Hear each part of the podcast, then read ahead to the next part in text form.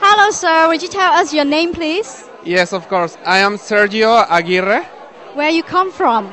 from Mexico, from the Mexican consulate. Wow. Would you say a hello in your own language, please? Yes, of course. Hola. Hola. Thank you very much. Thank you.